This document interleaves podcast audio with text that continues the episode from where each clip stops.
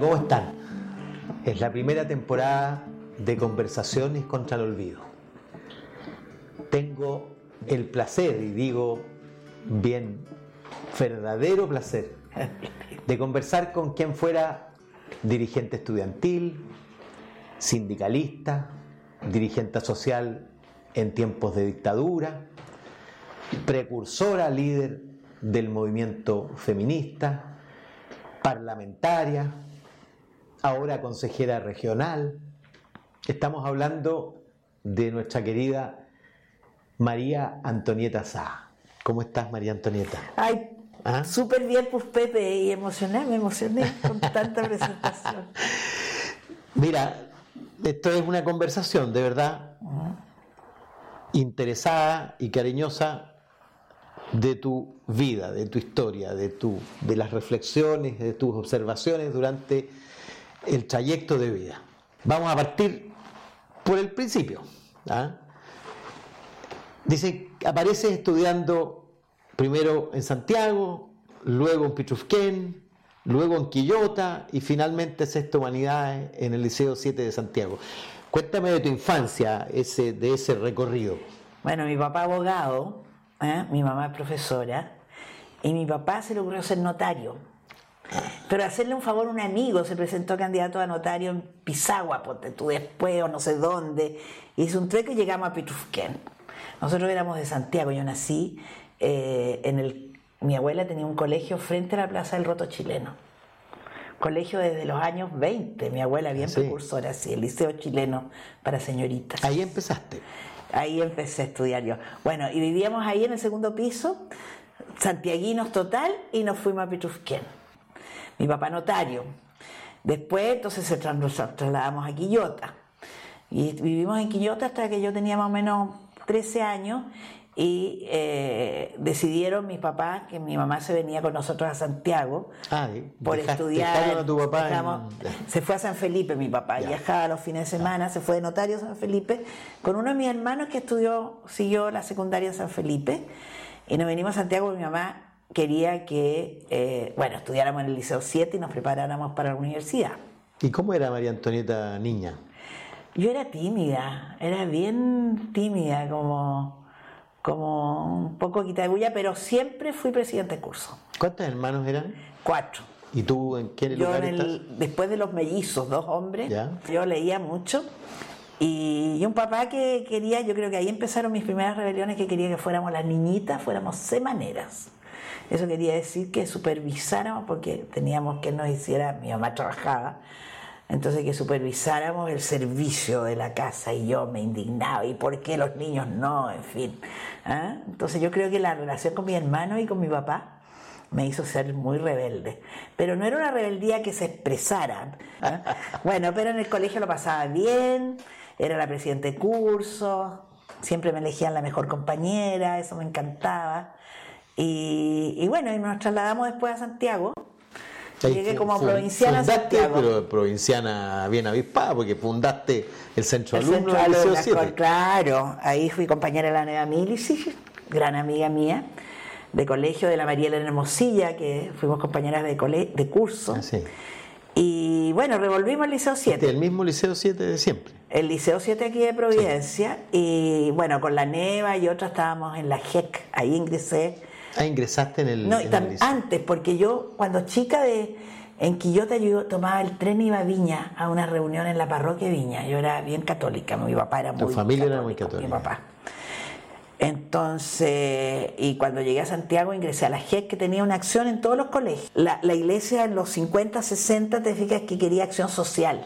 Entonces había movimiento, la JEC, Juventud Estudiantil Católica, secundaria. después de la, la AUC, la UC, los universitarios, la JOC, los obreros, Juventud Obrera ¿Y eso estaba muy emparentado con la emergencia de la democracia cristiana o no? No tanto, fíjate, no tanto. Y de la G que éramos dirigentes estudiantiles, hacíamos acción social en los colegios, de ahí viene Enrique Correa. De esa época. De Ovalle, claro, Juan Enrique Miquel, el Pedro Lavarría, ¿ah? O sea, líderes de los cristianos por el socialismo y luego el... De los colegios. Pero ellos entraron a la democracia cristiana. ¿Tú entraste a la democracia cristiana? Yo no entré a la democracia cristiana. Eh, mi hermano sí. Mi hermano Patricio entró a la democracia cristiana porque mi papá, si bien era notario y no podía meterse en política, era demócrata cristiano, muy amigo de Frey, habían sido compañeros en el Luis Campino y después en la Católica en leyes, en Derecho. Entonces, mi familia era muy demócrata cristiana, tenía un tío, yo el tío Jerónimo, que fue alcalde de Ñuñoa por la democracia cristiana, y después fue embajador de, de Frey en Nicaragua o algo así. Entonces mi familia era demócrata cristiana pero yo ya estaba como en rebelión. Entonces, si bien fui con Pato, mm. nos llevó a mí y a mi hermana a la patria joven. Y bueno, y volvimos y yo me alegré de, de, Frey, de la salida de Frey. Yo me acuerdo que yo, cuando salió Frey y la Revolución de Libertad, salí el otro día en la calle y miraba y decía, y no ha cambiado nada. No ha cambiado nada.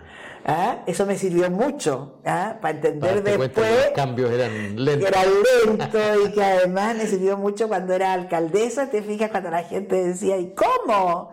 yo le decía, mire, nueve meses se demora un hijo en nacer y cómo ya hacen las cosas. ¿Ah? Oye, ¿y tu vocación por la literatura? Porque tú estudiaste pedagogía en castellano. Sí. Eh, ¿Estaba muy clara ya en el liceo? Yo leía mucho, me gustaba mucho leer, pero mi vocación, fíjate, fue un profesor que llegó al Liceo 7, que formó un grupo de novela, formamos un grupo de novela con él cuando estábamos en, lo que hoy día tercero medio, y leíamos a Camis, leíamos a Sartre, ah, eh, leíamos mucho, era bien apasionante. Después este señor resultó ser... Abusador. Abusador, fíjate. Eh, Pero después, mucho después. No, no, no, no, no. Ahí, ah, en esa misma época. En esa misma época una mamá descubrió esto y este tipo se aprovechaba de las más calladitas. Y yo lo enrostré. Lo enrostré en el parque forestal, me acuerdo. Que me dijo mocosa insolente. O sea, tu pelea contra el acoso viene de larga data. Viene de largo, fue tremendo, fue tremendo porque yo le abrí un camino a este señor. Porque como yo estaba en la JEC, estaban los curas, estaban los orientadores famosos, Enrique Cueto y otros, yo le abrí un camino a este señor. Este señor llegó a ser Premio Nacional de Educación. Ah, eh, estamos, hablando estamos hablando, no, no, no, es, no es, no es el no Hugo Montes, es otro, pero yo no estoy, no, no fui víctima, no puedo hacer la denuncia, te fijas, porque y cuando supe el premio, supe cuando ya se lo habían otorgado, no, no podría hacer eso si, si, si, las chiquillas que fueron víctimas no, no hablan. No hablan. Mira. Mm. Así que esa experiencia me dolió mucho, me acuerdo, porque teníamos, era un verdadero gurú, ¿ah? y por eso estudié castellano, a pesar de eso, te fijas, porque nos abrió como todo un mundo de la pedagogía, de lo que se podía hacer, de, la, de lo lindo que era eh, eh, discutir con los adolescentes este tipo de cosas, de lo que me había a mí hecho pensar ¿Ah? Por eso estudié castellano. Y entraste al pedagógico en el año 60. El año 60. Cuéntame cómo eran los pastos de Macul. ¿Ah? Era bonito, era, para mí era un mundo extraño, ¿ah? porque ahí me topé con la política de frentón, te fijas, estaba el FRAP, era un mundo, un mundo que yo miraba así, yo no militaba, eh, sí militaba, después de la GEC milité en un, entré a un movimiento que era del cura Beckerman, que la gran línea de la ideología política y doctrina, por sí. algo así. Y ahí conocí a Jaime Gasmori, conocí a Fernando Tagle, a, José Joaquín Brunner. Eh, pero eso no tenía como referente en el pedagógico. Te fijas, el pedagógico era, de la católica, popular. Era de la católica, era popular, estaba el FRAP. El recuerdo que tengo de la cosa política más fuerte fue cuando fue Caldera Rafael Caldera. Rafael Caldera, fue al pedagógico, fue con Bernardo Leighton. Y tuvo una manifestación en contra tremenda que tiraban huevos. Yo pesqué a don Bernardo Leighton, le tenía simpatía y lo, entré por otra puerta. Pero no tuve una acción política en el, en el pedagógico, yo más bien miraba. Cuando salí del colegio, estaba en primero o segundo año, fui presidenta nacional. Ya de la GEC y ahí fui a un congreso Europa. Ah, en esa época fuiste en representación de la GEC. De la GEC, claro. Fuimos Fuiste a Berlín. Pepe Lavarría, Tomás Mulián, que era de la U. Ah, sí. Fue unas reuniones, no, a Alemania en general y nos invitaron a Berlín. Y ahí estuve en Berlín en agosto del 61, que era el pic de los conflictos de la ya era guerra caliente, o sea, era antes de la Guerra Fría con Alemania Oriental, el muro de Berlín. ¿Y cuál era tu aproximación al, al, socialismo real en esa época? Bueno, en esa época eh, muchos de la JEC y, el movimiento en general, los brasileros y otros latinoamericanos, ya se estaban acercando a la izquierda. Mucha gente de la JEC o AUC, que eran los universitarios, por ejemplo, en, Brasil crearon Acción Popular, ¿ah? que es uno de los antecedentes del, del, PT. ¿ah? Del PT. Entonces nosotros nos estábamos, esos movimientos católicos nos fuimos acercando a la, a la izquierda en esa época. ¿Ah? A una izquierda que eh, todavía no se, no se expresaban la izquierda católica, por así decirlo, que venía de ese mundo. Y que después yo encontré en el Mapu. Pero antes del Mapu, tú, tú egresaste por ahí por el 65 tuviste una corta incursión como profesora en un muy cortita, liceo, y luego te metiste al programa de alfabetización de, la, Corporación de la Reforma Agraria.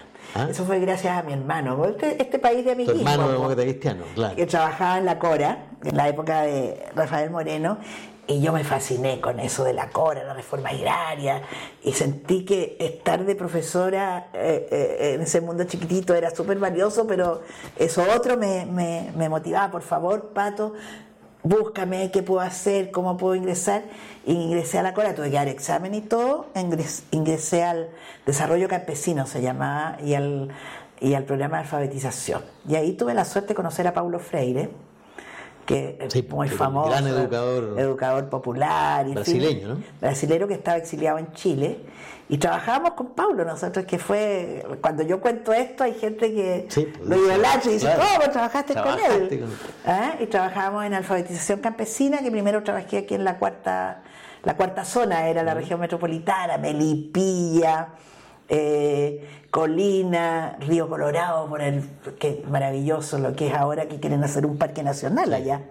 Eh, con los campesinos, convenciéndolos que se alfabetizaran. ¿ah? Fue un trabajo precioso. Yo andaba, además fui la primera mujer que manejó una camioneta. Ah, sí. Que los tipos del, que estaban ahí, tú sabes que me pidieron todo tipo de carnet y cosas para prestarme una camioneta. Porque todos los otros profesionales manejaban. ¿Ah? Y, en esa doble cabina yo recorría toda la región metropolitana, Melipilla adentro, todo lo que eh, eh, me tocó eh, cuando había un asentamiento llamado Santinés, que después lo inundaron con el lago Rapel. y la tasa de analfabetismo en esa época era altísima. Altísima. Y esa fue una experiencia maravillosa, porque ver que hacíamos varias experiencias. Primero los profesores rurales, pero eran demasiado autoritarios los profesores rurales, trataban a los campesinos como niños. Claro, nada que ver con Freire. Claro, entonces al final eh, eh, escogimos a los, a los chiquillos, de, que, los hijos ¿ah? y los hijos le enseñaban a leer a los padres los potreros, ¿ah? y todo con este método de Pablo Freire. La pedagogía de la libertad. Claro, de la, claro. Y, entonces habían unos cuadros que, por ejemplo, decían arado, ¿ah? y mostraba un campesino con el arado. Pero yo no sé, había La Paz Vial, una pintora, hizo los cuadros y pintó un caballo rosado no sé qué. Entonces los campesinos, en vez de discutir del arado para llegar a la justicia social y qué sé yo, discutían por qué rosar el caballo. Ah, porque primero esa era la concientización. La concientización, cada los cuadros que, que estaban las sílabas llevaban un tema. Entonces ese tema tenía que llegar a tomar conciencia de la situación social, en fin, de los campesinos.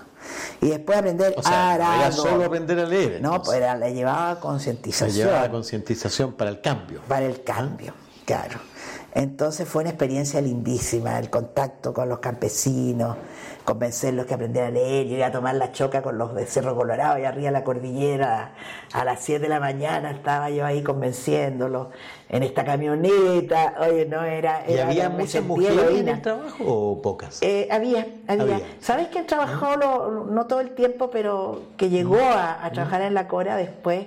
Eh, la Nani Muñoz, la Adriana, Muñoz, que hoy es senadora, ahí nos conocimos con la Adriana. Te fijas, ella ya era, socialista, socióloga, ya era socialista, trotskista. Bueno, yo no estaba en, no estaba en ningún partido. Pero entonces, ¿cómo te elegiste sindicalista? Pero, Porque ¿Ah? el, el sindicato... ¿Tú fuiste dirigente? Yo fui dirigente. De los trabajadores de la CORA. Claro, lo que pasa es que empezó todo esto, como yo tenía inquietudes, empecé a hablar en las asambleas. Y ahí el dirigente, que era Juan Codelia, un, un eh, demócrata cristiano, eh, disidente, ya, ya el, en ese tiempo ya se había creado el MAPU, el Futuro MAPU. Entonces se fijó en mí porque yo era, pedía la palabra y hablaba y qué sé yo, y me propuso ser parte de esto. Yo ahí andaba incursionando en política ya. ¿eh? Me gustaba, incluso estuve incursionando en el Camilo Torres. ¿Te acuerdas de ese sí, movimiento? Que era una expresión política del Claro, porque paralelamente con eso, eh, para Tome la Catedral que yo participé se creó como un grupo ad hoc, ¿te fijas? De un cura de Pudahuel.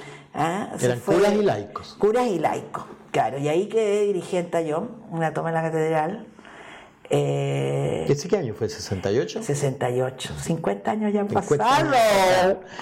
Ya entonces me acuerdo, la toma en la catedral, que queríamos protestar. Se armó un grupo ad hoc, que no sé cómo se fue armando. ¿Y cuál era la protesta contra...? La protesta contra el Papa que había venido a Colombia y se había reunido con un, no sé qué, qué gobierno había, un dictador.